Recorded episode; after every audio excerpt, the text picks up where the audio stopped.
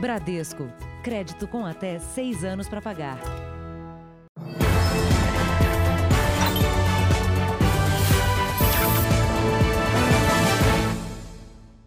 Olá, boa noite. Boa noite. Um dos criminosos mais procurados em todo o país, condenado várias vezes e com atuação até fora do Brasil, foi preso no interior de São Paulo.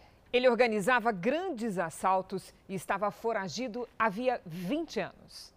Era nesta casa, com vista para uma represa em um sítio na zona rural de Tejupá, no interior de São Paulo, que Luciano Castro de Oliveira vivia escondido com a esposa. O cara via num paraíso aqui, hein? Comprou aqui, muito bem instalado. Conhecido como Zequinha, ele estava no topo da lista dos criminosos mais procurados do país. Participava apenas de grandes ataques, sempre muito violentos, segundo as investigações. Era procurado havia 20 anos e estava escondido no sítio há pelo menos quatro. Só neste ano, Zequinha é suspeito de comandar dois assaltos que levaram pânico aos moradores de cidades do interior de São Paulo. Em Botucatu, em julho, num ataque que durou quase quatro horas, a quadrilha com 40 assaltantes trocou tiros com a PM. Fez moradores reféns e explodiu uma agência bancária. Dois meses antes, Luciano teria participado do assalto ao Banco do Brasil em Ourinhos. Foi uma madrugada de terror. Com metralhadoras e armamento antiaéreo, os criminosos fecharam as ruas do centro da cidade. Rajadas de fuzil e explosões foram ouvidas por quase três horas. Luciano de Castro Oliveira é um velho conhecido da polícia. A primeira condenação dele foi há quase 30 anos, quando roubou um banco em Campinas, no interior de São Paulo. De lá para cá, foram vários ataques a agências bancárias e a transportadoras de valores. Ele é hoje considerado pela polícia o principal ladrão de banco da maior facção criminosa do país. No Paraguai foram duas ações. Em 2006, ele tentou roubar um banco na capital cavando um túnel.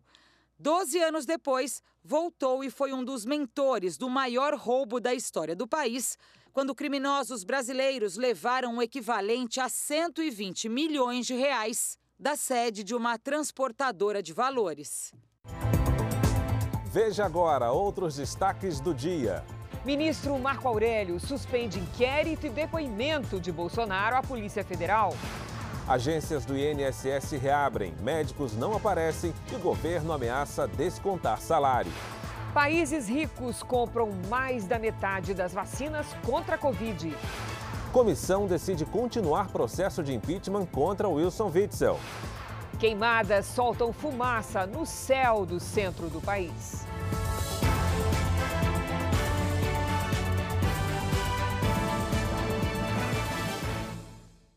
Oferecimento Bradesco. Abra sua conta sem tarifa pelo app.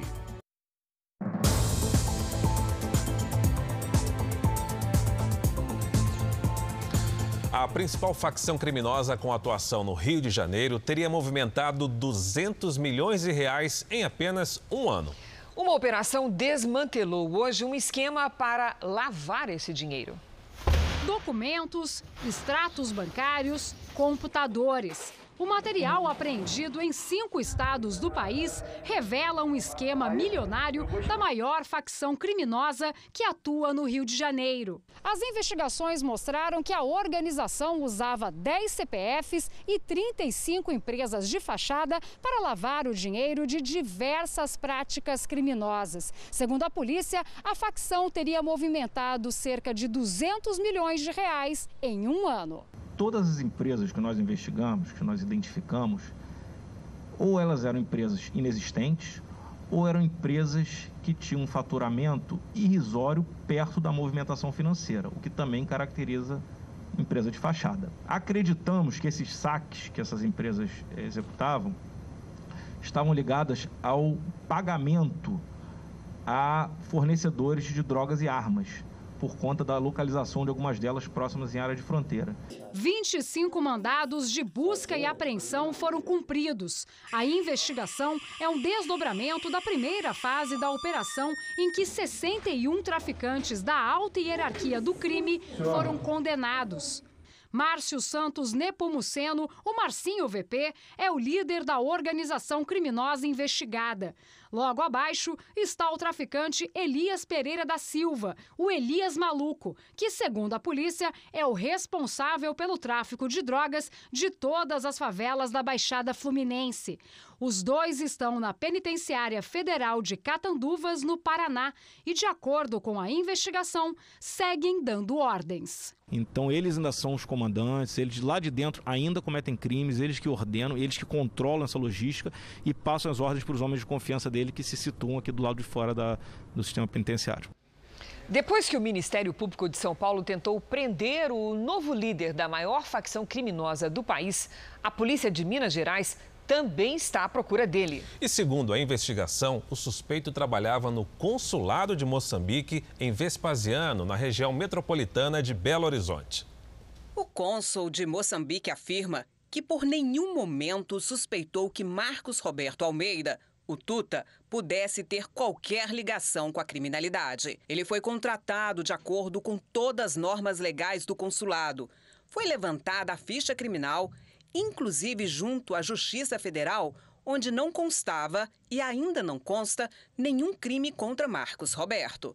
Os documentos foram enviados ao Itamaraty. Para mim é uma surpresa. O consulado contratou ele com toda a documentação que qualquer funcionário precisa de ter, que é os nada consta, que é o nada consta criminal, o atestado de bons antecedentes. Segundo o consulado, Tuta trabalhou lá em 2018 e 2019. A função dele era captar parceiros comerciais para o país africano. O cônsul esclarece ainda que Marcos Roberto não recebia salário. O consulado pagava os encargos sociais e ele receberia 5% de comissão se conseguisse que empresas brasileiras atuassem em Moçambique. Mas, como não estava captando negócios, acabou sendo desligado. Marcos Roberto continua foragido. O Ministério Público diz não ser possível afirmar que ele usava a função do consulado como facilitador para a prática de crimes. Tuta não constava no radar das investigações em Minas, um estado estratégico para o crime organizado por ter a maior malha viária do país. 10% dos membros da facção estão no estado de Minas Gerais, algo em torno de 3 mil a 3.500 faccionados. E um suposto guru espiritual denunciado na Bahia por crimes sexuais está foragido. Uma operação liderada pelo Ministério Público saiu às ruas para cumprir um mandado de prisão preventiva. A operação esteve em endereços ligados a Jair Tércio Cunha Costa, de 63 anos. Ele não foi encontrado em casa nem na sede da instituição que ajudou a fundar em Salvador. A prisão preventiva de Jair, conhecido como guru espiritual, foi decretada hoje pela Justiça. Até agora, 21 mulheres foram identificadas como vítimas, entre elas uma menor de 14 anos. O guru foi denunciado por lesão corporal e crimes sexuais. Elas têm medo de serem chamadas de loucas, elas têm medo de ser julgadas pela é, sociedade. Jair Terço é um dos criadores da Fundação Ocidente, que promete estimular o desenvolvimento humano através de técnicas como a meditação e também oferece cursos superiores. Todas as vítimas faziam parte da instituição ele sempre reforçava a ideia de que aquilo era simplesmente um ritual de cura, que era algo sagrado que nada físico havia acontecido. O Ministério Público acredita que os abusos aconteceram ao longo de 30 anos, mas as primeiras denúncias só surgiram há quase dois meses. Na época, a defesa de Jair Tércio chegou a dizer que as relações com as denunciantes eram consensuais. Hoje, o advogado não atendeu às nossas ligações. Quando você está envolvido por uma manipulação, um abuso psicológico, quando você está diante de uma figura de poder, você não tem esse, essa condição de negação garantida, portanto, não há consensualidade possível. Né? Se condenado, Jair Tércio pode pegar até 30 anos de prisão. As agências do INSS reabriram hoje, mas sem perícia. Os médicos descumpriram a determinação do governo e não voltaram ao trabalho. O INSS estima que 600 mil pessoas dependam de uma avaliação presencial para receber o benefício. Bem diferente do que aconteceu no começo da semana, as agências do INSS amanheceram abertas em São Paulo, mas com pouca procura. Passamos por alguns pontos da cidade e encontramos grupos pequenos em busca de atendimento.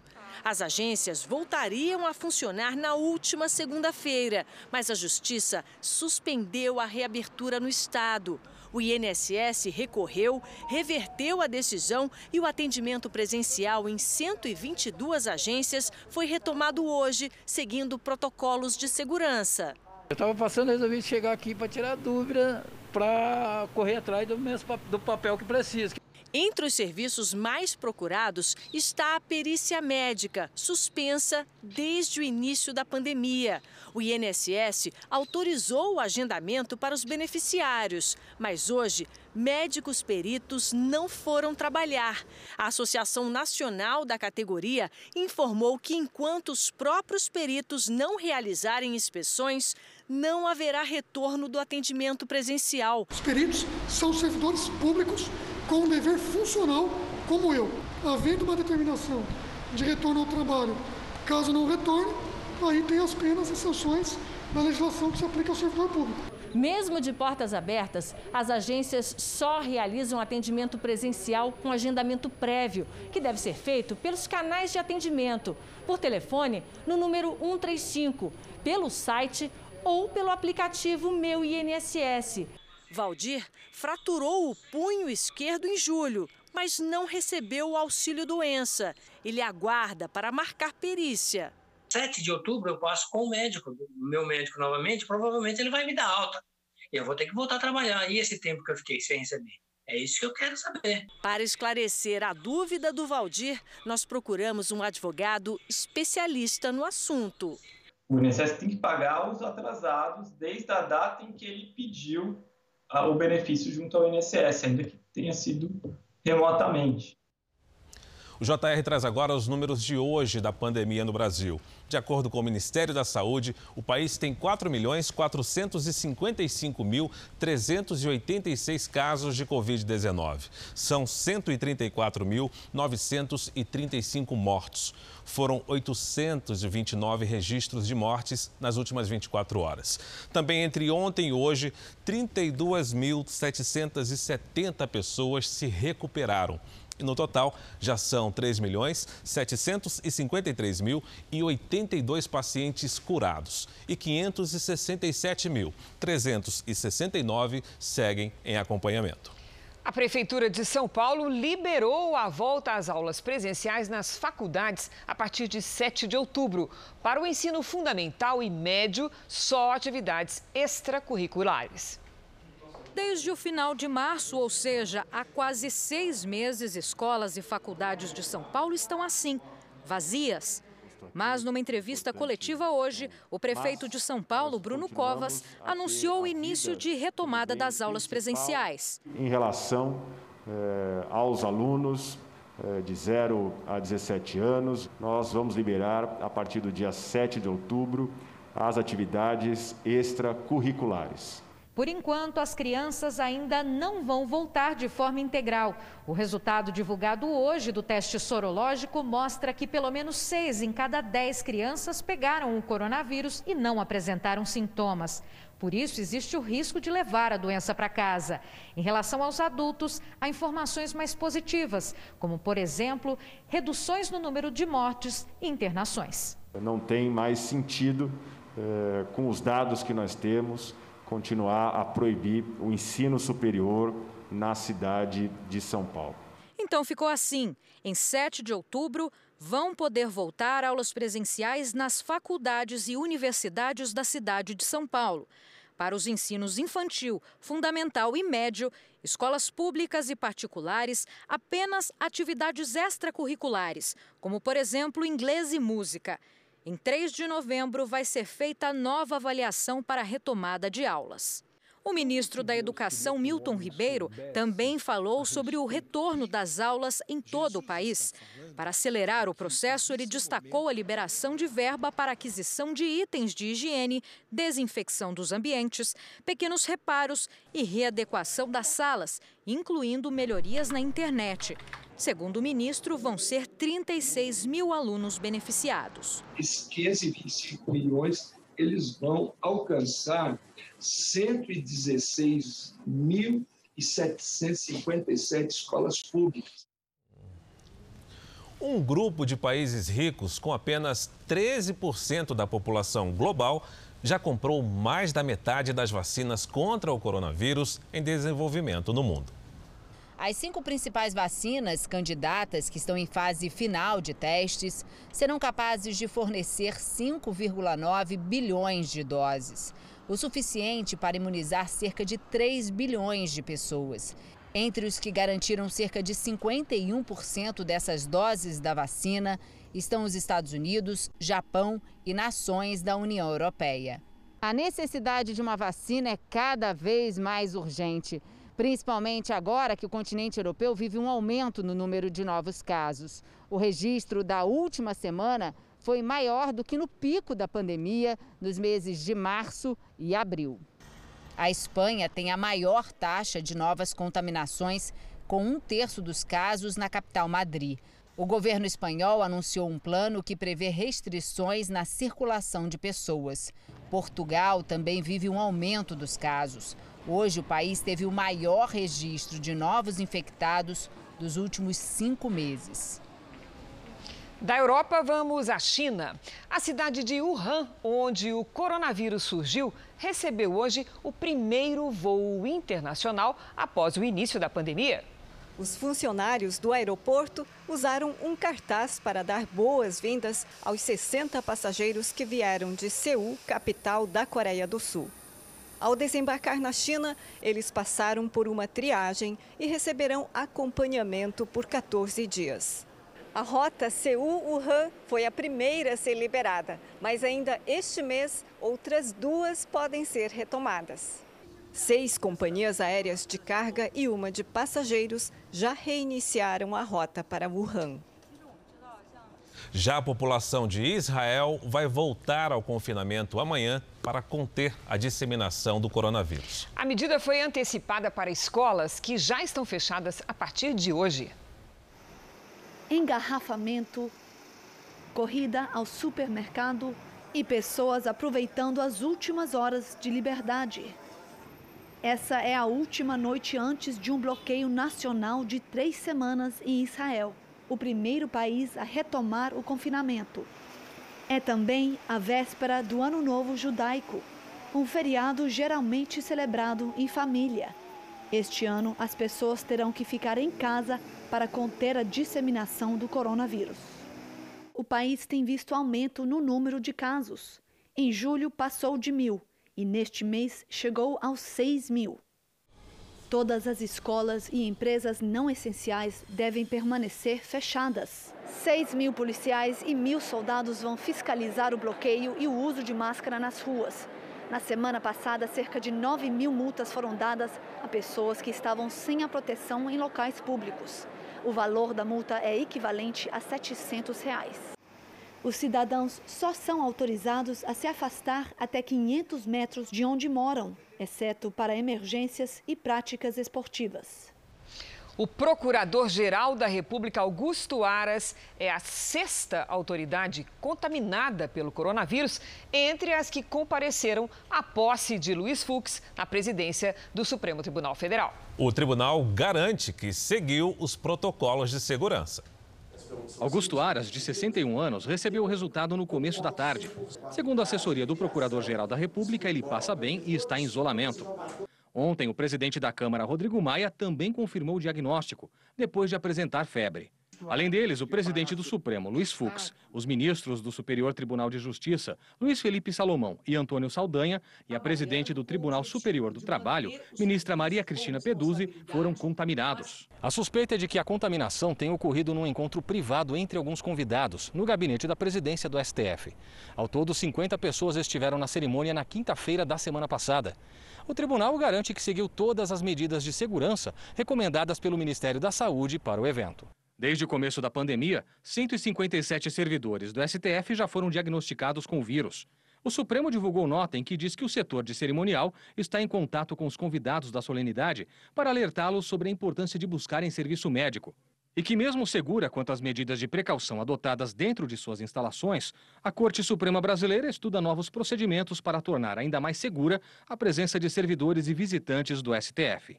Os outros ministros do Supremo que estiveram na posse foram submetidos ao teste e ainda aguardam resultado. A Comissão Especial de Impeachment da Assembleia Legislativa do Rio aprovou a continuação do processo contra o governador afastado Wilson Witzel. Quem tem as informações é ele, Pedro Paulo Filho. Boa noite, Pedro Paulo. Quais são os próximos passos? Olha, Cris, agora que o relatório foi aprovado por unanimidade, ele segue para votação em plenário por todos os deputados estaduais. Boa noite para você, boa noite a todos. Essa votação deve acontecer na semana que vem. Serão necessários 47 votos, o equivalente a dois terços da Assembleia, para que essa denúncia prossiga. Lembrando que Wilson Witzel foi denunciado por, por crime de responsabilidade por suposta corrupção na área da saúde. E aí, se o plenário também optar pela continuidade, o processo então segue para o Tribunal de Justiça, que vai formar um tribunal misto, com cinco desembargadores e cinco deputados estaduais eleitos por sorteio. E aí o governador, já afastado pelo Superior Tribunal de Justiça, recebe um novo afastamento de 180 dias para aguardar o julgamento definitivo. Cris Fara. Obrigada. Pedro Paulo Filho falando ao vivo do Rio de Janeiro. Uma força-tarefa encerrou uma festa rave numa praia do litoral de São Paulo. A repórter Fernanda Burger tem mais informações. Boa noite, Fernanda. Boa noite. A festa, organizada pelas redes sociais, reuniu cerca de 350 pessoas em lanchas, iates e motos aquáticas, no canto da Praia da Enseada, uma das mais conhecidas de Guarujá. Assim que receberam a denúncia, Prefeitura, Marinha e Polícia Militar fizeram uma operação e interromperam a rave. A PM dispersou pessoas que estavam na faixa de areia e donos de embarcações foram multados. Por causa da pandemia, está proibido fazer aglomerações e alugar barcos na cidade. Cristina Fará. Obrigada, Fernanda. Deputados de Santa Catarina decidem, neste momento, se dão continuidade ao processo de impeachment do governador Carlos Moisés. Ele e a vice são acusados de conceder um aumento ilegal aos procuradores do Estado. A sessão presencial lotou o plenário da Assembleia Legislativa. Carlos Moisés, do PSL, e a vice Daniela Rainer, sem partido, são acusados de dar um aumento ilegal aos procuradores do Estado. O governo equiparou o salário deles ao dos procuradores da Assembleia, que ganham em média 35 mil reais. A defesa alega que havia uma decisão judicial que obrigava o governo a dar o reajuste. Esta acusação feita deste processo de impeachment é absolutamente infundada. Isto já foi analisado de forma categórica por duas oportunidades pelo Ministério Público do Estado de Santa Catarina, que afastou de plano a existência de qualquer ato ilegal. Uma comissão especial da Assembleia que analisou o pedido de impeachment considerou que o governador cometeu crime de responsabilidade ao conceder o reajuste sem autorização legislativa e sem previsão orçamentária. A vice faz parte do processo porque exerceu o cargo em janeiro e não teria tomado providências. Daniela Rainer acompanhou a sessão. Eu acredito que é o momento de nós retomarmos as funções, corrigirmos os desacertos, os equívocos que foram cometidos. Ela é acusada de não ter praticado um ato de suspensão dos pagamentos, mas ela não podia fazer isso Para dar continuidade ao processo, serão necessários dois terços dos votos, ou seja, de 27 dos 40 deputados. Mas o afastamento não é imediato. O impeachment deverá ser julgado por uma comissão mista, formada por cinco deputados eleitos e cinco desembargadores do Tribunal de Justiça, escolhidos por sorteio. Caso o governador e a vice sejam afastados, quem assume é o presidente da Assembleia, Júlio Garcia. Uma denúncia do Ministério Público Federal aponta o deputado como chefe de um esquema de corrupção investigado na Operação Alcatraz. Pela denúncia, ele teria despesas pessoais e viagens pagas por meio de propinas. A defesa do deputado afirma que a denúncia é fantasiosa e baseada em suposições. Agora há pouco, os deputados aprovaram a continuidade do processo de impeachment da vice-governadora de Santa Catarina, Daniela Rainer. A decisão sobre o governador Carlos Moisés ainda não foi tomada. Veja a seguir: ministro Marco Aurélio suspende depoimento presencial do presidente Bolsonaro. E também denúncias de maus tratos contra animais aumentam e as penas para o crime dobram.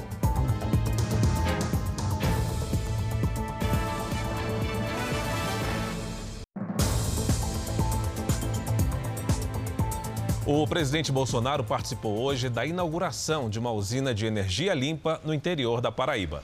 Bolsonaro defendeu a política ambiental do governo. Se a chuva quase nunca vem, enfrentar o sol é sempre um desafio, muitas vezes um castigo para quem vive no sertão. Mas essa força também pode ajudar no desenvolvimento da região. As placas instaladas em uma área rural do município de Coremas, na Paraíba, recebem a luz solar que vai virar energia. A nova usina pode produzir o suficiente para o consumo de 55 mil pessoas. O projeto do complexo solar foi desenvolvido em parceria por empresas do Brasil e da Dinamarca e teve um investimento de quase 500 milhões de reais. Gerou na cidade 800 empregos diretos. O presidente Jair Bolsonaro veio participar da inauguração. Os apoiadores se aglomeraram para recebê-lo. Com a luz do sol, geração de energia limpa, que não polui. A produção nessa usina vai contribuir para a redução de emissões de gases do efeito estufa. O presidente Jair Bolsonaro aproveitou a inauguração para defender a política ambiental do governo. Um país, para se movimentar, ele precisa de energia. E o Brasil é o país que tem a quase totalidade, grande parte da sua matriz energética a de fontes renováveis. Nós temos aqui usinas hidrelétricas, energia eólica, energia solar, biomassa, entre tantas outras. O Brasil é o país que mais preserva o meio ambiente. E alguns não entendem como, né? É o país que mais sofre ataques vindo de fora no tocante ao seu meio ambiente. O Brasil está de parabéns da maneira como preserva esse seu meio ambiente. O ministro Marco Aurélio, do Supremo Tribunal Federal, suspendeu o inquérito e também a exigência de depoimento presencial do presidente Bolsonaro no caso da suposta tentativa de interferir na Polícia Federal. Por isso, nós vamos a Brasília com Alessandro Saturno, que tem outras informações. Alessandro, boa noite. Olá, Fara. Boa noite para você, boa noite a todos. Olha, o ministro Marco Aurélio, ele reverteu uma decisão do ministro Celso de Mello, que está afastado do STF por problemas de saúde. Marco Aurélio suspendeu o um inquérito que foi iniciado logo após as declarações do ex-ministro da Justiça, Sérgio Moro. Ele decidiu esperar uma decisão do plenário da Corte. A data do julgamento ainda deverá ser definida pelo presidente do Supremo, o ministro Luiz Fux. No recurso, a Advocacia Geral da União pediu que o presidente Jair Bolsonaro tenha o mesmo tratamento dos demais presidentes, ou seja, que dessa forma ele preste o depoimento por escrito. Volto com vocês. Cris Fara. Obrigado, Alessandro. A gente continua em Brasília porque o Ministério da Economia marcou uma reunião de última hora no início da noite com a participação do ministro Paulo Guedes e toda a equipe econômica. O encontro acontece em meio às especulações sobre a permanência de alguns secretários no governo. A repórter Lívia Veiga vai trazer os detalhes para a gente aqui no JR. Lívia, boa noite.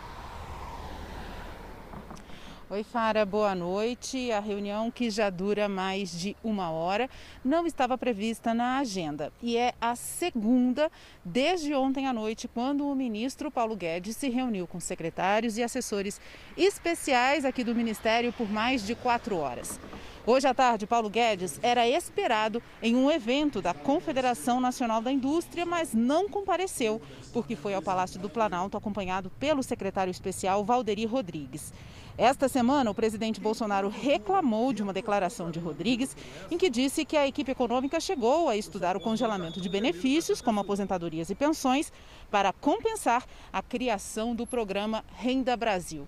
Desde então, a equipe econômica vem se reunindo para alinhar o discurso. Fara e Cris. Obrigado, Lívia.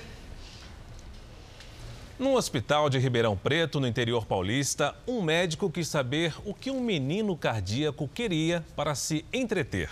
A resposta foi: ouvir um berrante. Veja só o que o doutor fez. Na UTI, o toque do berrante enche o Antônio de alegria. O menino de seis anos tem um problema no coração.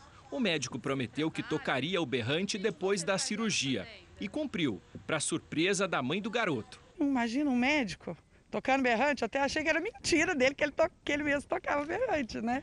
Marcos, o médico do berrante, é de Rondônia. Antônio, do interior paulista. Os dois encontraram afinidade na cultura caipira.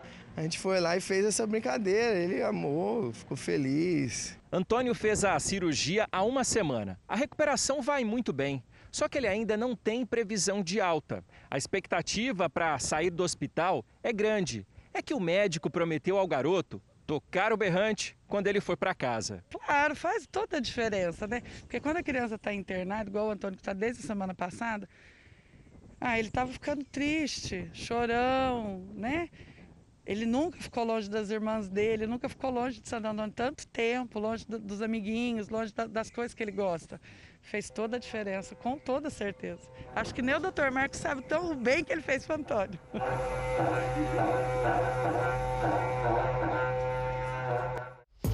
Veja a seguir. Presidente de clube de futebol é assassinado por ex-jogador do time. E também, queimadas pioram a qualidade do ar e já cobrem de fumaça grandes cidades brasileiras.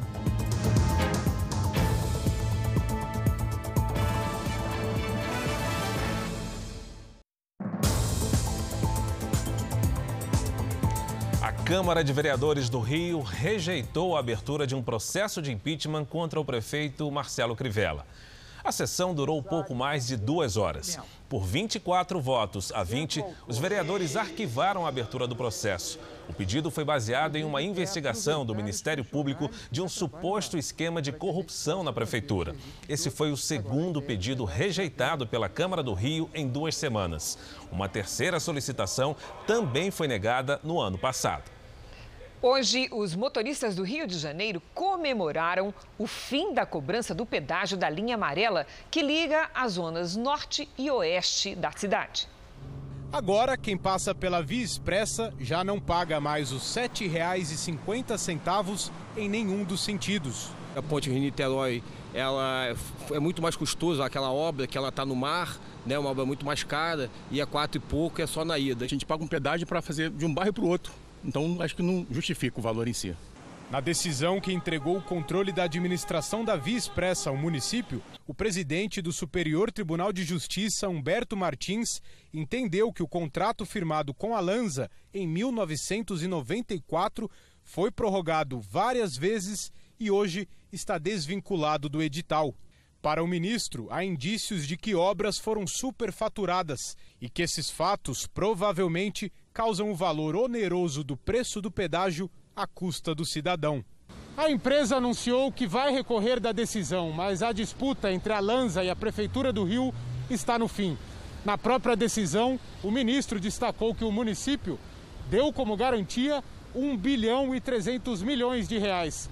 A questão agora é definir na justiça se a concessionária vai indenizar os cofres públicos e a população pelos prejuízos. A tese da prefeitura é que não há indenização a ser paga, ao contrário, há ressarcimento a ser feito ao usuário. Quem vai decidir isso é a perícia judicial, né? o juiz, a juíza no caso, pela sua imparcialidade, vai indicar um perito que vai definir. A ideia é que o pedágio custe cerca de R$ 4,00 em apenas um dos sentidos. A ajuda emergencial que o governo dá é de 300 reais. Quem usa a linha amarela todo dia vai ter uma economia de um valor superior a esse novo patamar da ajuda emergencial. Uma informação que preocupa: cresce o registro de casos de violência contra animais, principalmente entre cães e gatos. O nosso QR Code já está aqui na tela. Aponte a câmera do seu celular e veja as cinco atitudes consideradas maus tratos contra os animais. A vira-lata Pita se esconde por causa de um trauma. Foi resgatada depois que alguém a jogou com os filhotes numa lata cheia de piche. A gata mimosa quase morreu queimada porque um morador da vizinhança onde ela vivia se incomodava com os miados. São histórias de maus tratos enfrentadas por parte desses 600 animais que vivem neste refúgio na Grande São Paulo. Às vezes é o último suspiro dele, às vezes é a última, é, a última esperança. Muitas vezes a gente pega é, animais que, que já estão quase morrendo. No estado de São Paulo, as denúncias de maus tratos aumentaram 10% no primeiro semestre de 2020. Associações de proteção aos animais acreditam que durante a quarentena, com os donos passando mais tempo em casa, cães e gatos também se tornaram vítimas de violência. A gente recebe denúncias todos os dias e de coisas assim inexplicáveis e inacreditáveis. Nós reparamos que o nosso número de resgate também aumentou. E não foram só denúncias, tinha abandonos. Essa semana, denúncias de maus tratos levaram a polícia até uma casa em Santa Bárbara do Oeste, no interior do estado. Os policiais encontraram 40 cachorros, iguanas e um sagui em meio a muita sujeira. Eles seriam vendidos pela internet. Duas pessoas foram levadas para a delegacia para serem autuadas e multadas. Na semana passada, o Senado aprovou o projeto que aumenta a punição para quem maltrata animais. A lei em vigor prevê de três meses a um ano de prisão. Com a mudança, a condenação sobe para dois a cinco anos de reclusão. E a pena pode aumentar em até um terço, se o crime causar a morte do animal. Ainda falta a sanção do presidente para entrar em vigor. Esse delegado, que atua na área do meio ambiente, acredita que só a lei mais rígida pode inibir esse tipo de violência. Com o endurecimento da pena, as pessoas vão pensar duas vezes antes, de maltratar animais. Eu acho que é uma pena ter só se estendido a cães e gatos, porque os outros animais, quando domesticados, também podem ser vítimas de violência. O presidente do Clube Nacional de Rolândia, no Paraná, foi morto por um ex-jogador. José Danilson Oliveira foi enterrado hoje em Rolândia, no norte do Paraná. O empresário tinha 58 anos e era presidente de honra do Clube Nacional de Rolândia. Segundo a polícia, ele foi assassinado por um ex-jogador, Vinícius Corsini. O crime foi em uma rua movimentada da cidade. De acordo com as investigações, o presidente teria sido abordado pelo ex-jogador. Houve uma discussão e, logo em seguida, ele teria sido atingido com cinco golpes de faca. José Danilson chegou a ser levado para o hospital, mas não resistiu. O ex-jogador tentou fugir, mas acabou preso. Ele vinha andando ensanguentado, pedindo para chamar a ambulância, e eu fui correndo atrás do indivíduo gritando ladrão, ladrão, correndo. Aí o pessoal foi voltando com o carro, indo atrás, até chegar a pegar ele. Vinícius Corsini foi ouvido pela polícia e confessou o crime. A motivação foi que, de acordo com o autor, o José Denilson teria, ao menos em tese, flertado, ou seja, dado em cima da mãe é, do Vinícius. Um novo elemento surpreendeu a polícia na história do jovem que confessou o assassinato dos próprios pais. A execução teria sido realizada pela namorada dele. Bruna Alves, de 18 anos, confessou ter ajudado o namorado Yuri Moraes, de 20, a executar os pais dele. Ela foi presa pela polícia em Jaguarão, na fronteira com o Uruguai. A arma do crime também foi localizada. Depois de prender Yuri, a polícia investigava quem teria ajudado no crime. A irmã do jovem, de 13 anos, disse que, depois de acordar com o barulho dos tiros, viu uma pessoa de capacete e armada dentro de casa. A investigação apontou que essa pessoa deve ser um amigo de Yuri e que Bruna seria responsável pelos tiros nas vítimas. O trio ainda teria planejado como fazer a cena parecer um latrocínio, roubo seguido de morte. O amigo do casal chegou na residência, a porta teria sido aberta pelo filho do casal para o menino entrar. Esse menino ele entrou, foi até a porta do quarto do casal. Enquanto a menina entrou e, e fez, realizou os disparos nas vítimas, ele teria ficado cuidando na porta. Manuela Renata Araújo Chagas, de 40 anos, e Paulo Adão Almada, de 50, foram mortos a tiros enquanto dormiam. O filho, Yuri, disse à polícia que planejou o crime durante dois anos. O psicopata tem essa característica, assim, de, uh, de ser muito manipulador, né? Essa, tem essa coisa da manipulação, tem essa característica de, ser, de terem um afeto muito frio. O rapaz também relatou que o motivo do assassinato foi a possibilidade de herdar um terreno. A gente pode pensar neles como predadores, assim. Não tão preocupados em passar por cima das pessoas, em atingir os objetivos né, e a sobrevivência deles. Um advogado é acusado de aplicar um golpe milionário nas contas do Fundo de Garantia por Tempo de Serviço, o FGTS. Com documentos falsos, ele transferiu para as próprias contas nada menos do que quase 5 milhões de reais. A casa, avaliada em 1 milhão e 200 mil reais, fica dentro de um condomínio de alto padrão em Goiânia. Ela pertence ao advogado investigado pela Polícia Federal. Além do imóvel, a Justiça determinou o sequestro de outros bens, como uma chácara e carros de luxo, avaliados em 2 milhões de reais. De acordo com a investigação, o advogado, que não teve o nome revelado, conseguia transferir valores do FGTS para a conta dele usando documentos falsos. O golpe, até agora, está avaliado em 5 milhões de reais. O advogado usou uma falsa representação para ter acesso ao dinheiro através de uma ação judicial e transferiu o valor para uma conta judicial em Corumbá de Goiás. A polícia quer saber se houve a participação de outras pessoas na fraude. Nesse caso, esse dinheiro estava destinado à construção de casas populares lá em Teresina, no Piauí. É, já estava lá há algum tempo e, como o empreendimento não começou, certamente ele viu a oportunidade. A polícia ainda tenta cumprir o mandado de prisão contra o advogado que está foragido. A vida profissional dele também é conhecida em outros estados. Além de Goiás, ele já teve a inscrição cancelada na OAB de São Paulo e suspensa em Minas Gerais.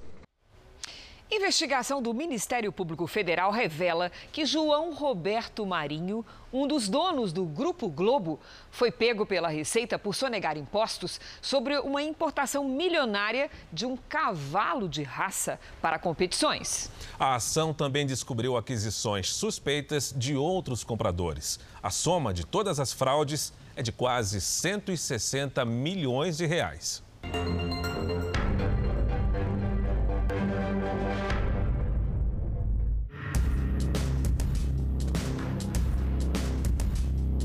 Um mundo de glamour com cavalos sofisticados e que movimenta fortunas. Nesse mercado, um único animal pode valer mais de um milhão de reais. O hipismo é um esporte que desperta paixões, mas custa caro. Gisela é ex-atleta profissional, hoje é instrutora, tem 40 anos de experiência no hipismo e conhece bem as pessoas que circulam nesse meio. Tem pessoas que querem ter um cavalo só para dizer que tem um cavalo e falar com os amigos que tem um cavalo e disputar quem tem um cavalo mais caro. Existe de tudo. Tem muita ostentação nisso. Existe, claro. Um dos sobrenomes mais conhecidos do hipismo brasileiro é o da família Marinho, dona da Rede Globo. João Roberto Marinho é integrante da Sociedade Hípica Brasileira e sempre competiu como atleta amador. Mas o que pouca gente sabe é que o herdeiro do Grupo Globo teve o nome envolvido num esquema de fraude na importação de cavalos. Uma denúncia do Ministério Público Federal mostra como animais de ponta foram trazidos para o Brasil por empresas de fachada e muitas vezes com valores declarados bem abaixo daquilo que foi realmente pago. Apesar de conhecido no meio, um procedimento irregular. Antigamente faziam bastante. Agora tentaram fazer, pegaram rápido. Agora não está dando para fazer mais não. No centro das atenções, o cavalo Nippon, pertencente a João Roberto Marinho, parte de um caso de fraude milionária aos cofres públicos e que foi objeto de um pedido de sequestro de bens na Operação Sangue Impuro da Polícia Federal. A denúncia obtida pelo Jornal da Record cita diversos crimes, entre eles falsidade ideológica, uso de documentos falsos, desvio de carga aérea e lavagem de dinheiro. O nome de João Roberto Marinho também aparece na denúncia. O Ministério Público Federal descreve ainda que equinos importados para o Brasil foram desembarcados no aeroporto de Viracopos, onde verificou-se a interposição fraudulenta do importador, muitas vezes com o uso de empresas de fachada. Esse tipo de prática, subfaturamento, ocultação do real importador, é uma prática até, eu posso te dizer, é até rotineira na, nas atividades aduaneiras, mas uma, uma, uma, uma fraude desse volume, com essa monta, eu acredito que tenha sido a primeira. O esquema de importação fraudulenta de cavalos de raça para a competição funcionava da seguinte maneira: os equinos eram declarados à Receita Federal por um valor muito abaixo do que o animal valia. Cavalos de um milhão de reais eram declarados por apenas 20 mil. Um rombo que no total pode ter chegado a 160 milhões de reais. Basicamente, é, seria é, inserir elementos inexatos no, no, nos documentos de importação que não retratem exatamente é, o valor pactuado por aquela, por aquela importação, é, com o objetivo de, de pagar menos tributos. Ninguém importaria um cavalo de 20 mil reais? Não. Não, não. faz sentido. Não, não faz sentido, porque a importação é muito cara. Você, o transporte, o, o transporte do avião é mais caro do que 20 mil. Uma operação de subfaturamento é, mascarando, digamos assim, o valor real é, das importações. Os auditores da Receita em Campinas, interior de São Paulo, descobriram que, além do subfaturamento, o esquema servia para ocultar o verdadeiro dono do animal, como o do cavalo nipom de João Roberto Marinho. Como importador ostensivo na declaração de importação, figurava uma pessoa que, que não tinha a menor condição de promover esse tipo de operação. No linguajar comum, é o, é o laranja, né? De acordo com o Ministério Público Federal, a transação ilegal do cavalo de um dos donos da Globo foi intermediada por uma empresa especializada na importação de cavalos de puro sangue para a corrida, a Fly Horse, que tem sede na cidade de Santos, litoral de São Paulo. Ao menos 11 inquéritos policiais foram instaurados pela Polícia Federal em Campinas, onde fica a alfândega do aeroporto de Viracopos, pela importação de 16 animais entre 2012 e 2014. O caso ainda não foi julgado. Até agora, despachantes e empresas de importação foram denunciados. Nenhum dono de animal é réu no processo, mas alguns já assumiram a conduta irregular. João Roberto Marinho fechou um acordo com a Justiça Federal para encerrar a investigação e evitar uma possível condenação no esquema de fraude na importação de cavalos. A homologação aconteceu na semana passada. O empresário, um dos donos do Grupo Globo, pagou uma multa de mais de 370 mil reais. Há a cobrança dos tributos eh, aduaneiros e dos tributos que incidem sobre a operação de, de importação acrescido de uma multa agravada. Essa multa pode chegar a 150% do valor da operação. A Receita suspeita de mais uma manobra para pagar menos impostos. Além disso, a origem do dinheiro também poderia ter sido ilegal. A diferença dos valores ele era, era pago via doleiros diretamente com recursos que já estavam no exterior ou que eles iam para o exterior é, de maneira não declarada para a Receita Federal, para o Banco Central, quer dizer, de uma maneira irregular.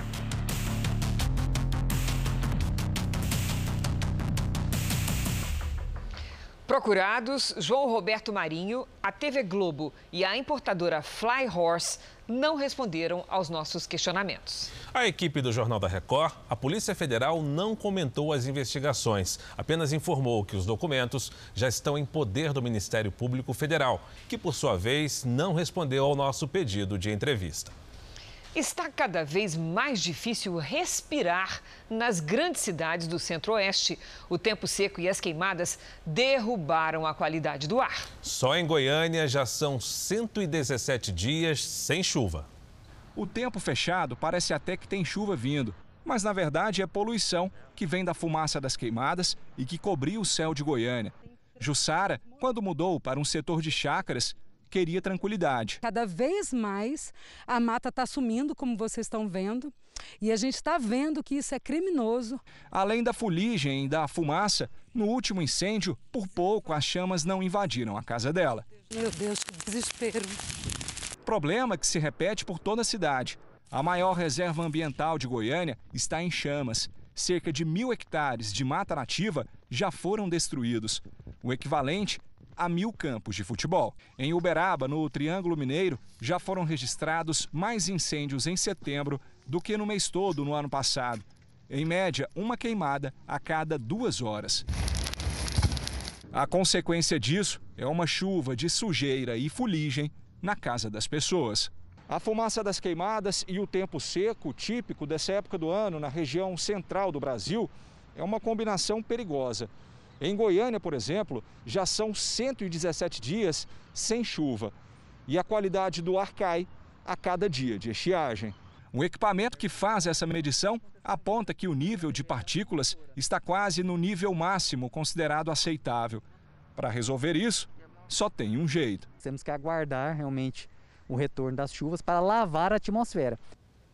Pois é, e enquanto a chuva não vem, cidades de Mato Grosso do Sul estão com o céu coberto pela fumaça. Na região do Pantanal, o combate aos incêndios continua intenso. A fumaça densa das queimadas escurece Campo Grande. Há dias, o fumaceiro também toma conta da cidade de Corumbá, na região do Pantanal. O município lidera o ranking nacional de focos de incêndio. Enquanto a vegetação seca continua a pegar fogo, a cortina densa de fumaça se forma e viaja por quilômetros. Hoje, o combate às chamas ganhou reforço de brigadistas do Paraná. Como nós estamos com uma vegetação extremamente seca, com baixa umidade e ventos secos, quentes e velocidade de, eh, rápida, né, é, nós temos grande chance de ter vários incêndios florestais nesse período ainda. O mês de setembro ainda nem terminou e já apresenta o pior cenário de focos de queimadas no Pantanal desde 1998, quando o INPE, Instituto Nacional de Pesquisas Espaciais, iniciou as medições. Do início do ano até agora, já foram identificados só no bioma Pantanal mais de 15 mil focos de calor. A ajuda do governo federal já foi aplicada em 200 horas de voo para garantir o lançamento de jatos d'água. As queimadas seguem sem controle também na região do Cerrado.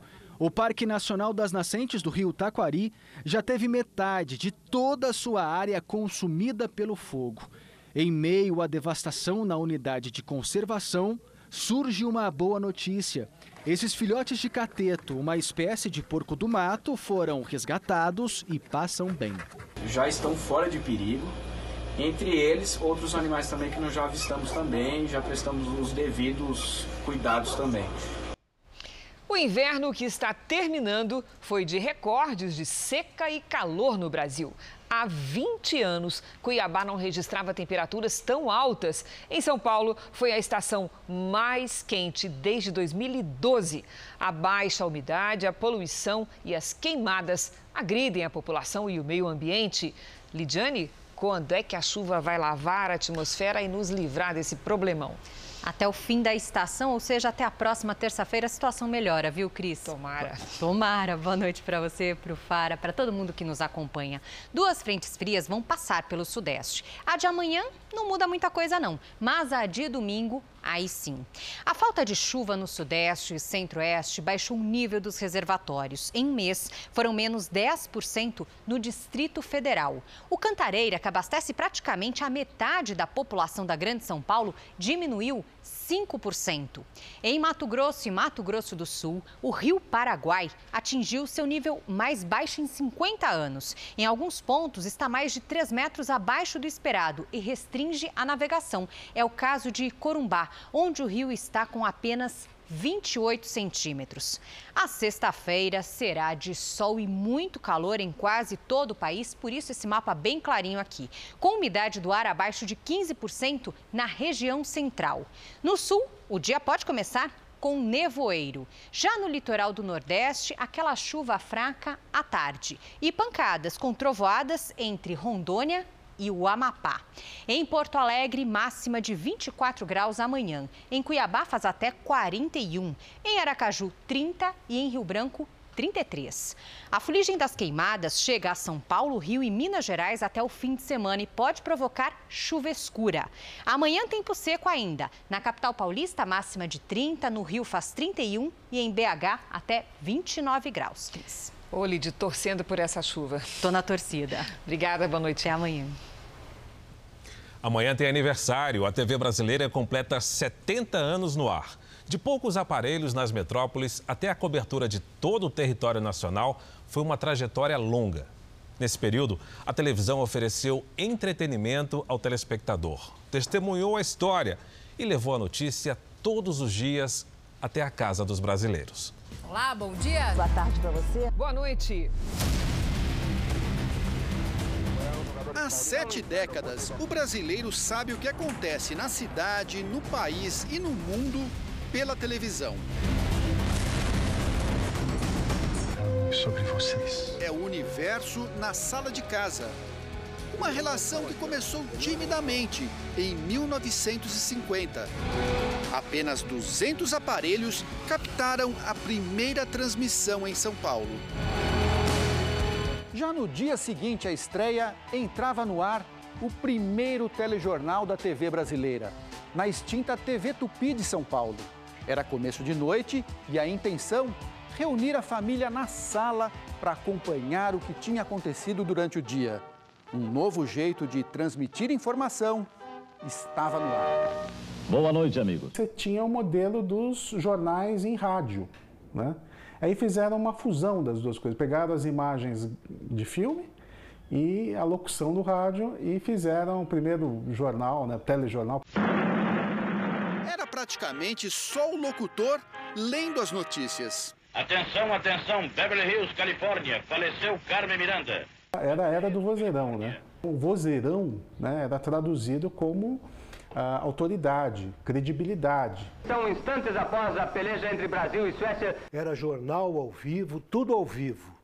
Até que veio o videotape, uma grande novidade de até então. E aí, com o videotape, as coisas, ah, sabe, ah, ficaram mais fáceis. O videotape permitia gravar imagens, montar e depois exibir. Foi um salto na qualidade dos telejornais. Com as transmissões por satélite e em cores, a TV deu outro pulo na escala de prestígio.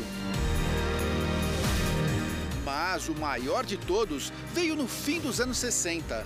Um passo fora da Terra e o mundo para diante da telinha. O que se via no rosto das pessoas era uma era um, um, um misto de encantamento e perplexidade com aquela imagem que, de uma certa forma, marca a história da televisão no mundo. Aqui tem análise. Os telejornais ganharam tanta importância que é impossível imaginar a história recente sem as imagens exibidas por eles. A televisão passou a ser a vida das pessoas. Né? Você tem, por exemplo, nos anos 70, a Copa do Mundo, a transmissão da Copa do Mundo de 70, e como isso acabou alterando né, a, a, a rotina das pessoas para ver os jogos, né, para acompanhar as transmissões. Como veículo, como fator de integração da sociedade brasileira e do imaginário nacional, ela alcança o seu ápice a partir dos anos 70.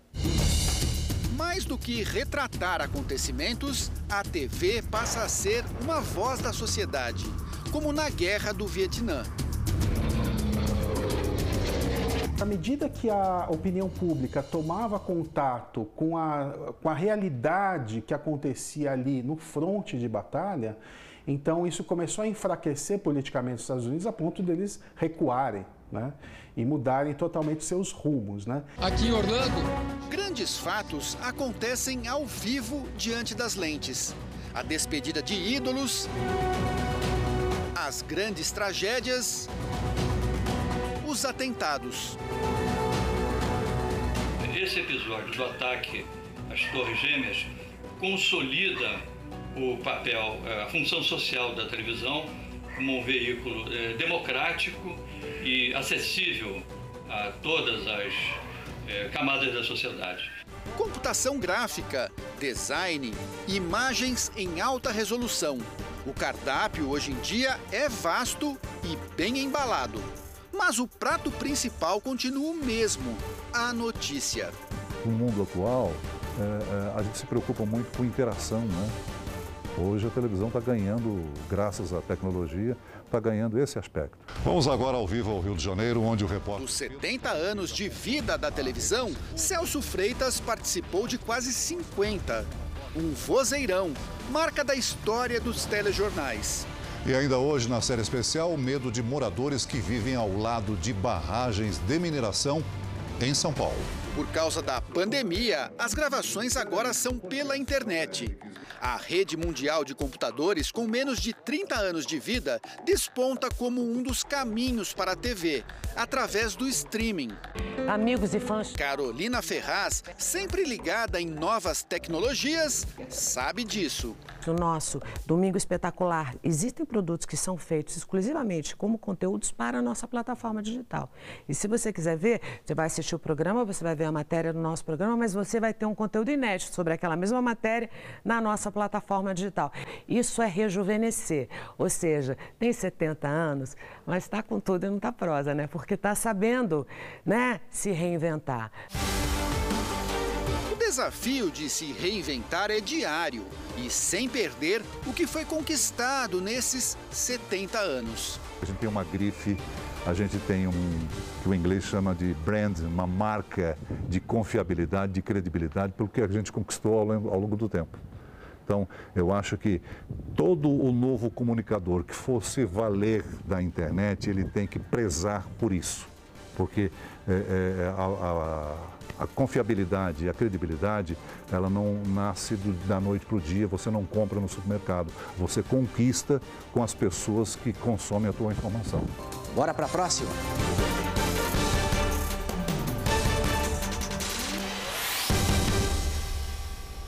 O Celso Freitas, que você acabou de assistir, que sabe tudo, bateu um papo com o cantor e apresentador Rony Fon sobre os 70 anos da televisão. Você pode ouvir essa conversa no podcast JR 15 Minutos, no r7.com, Play Plus, YouTube e nos aplicativos de podcast. E uma última notícia: os deputados estaduais de Santa Catarina aprovaram a abertura do processo de impeachment do governador Carlos Moisés.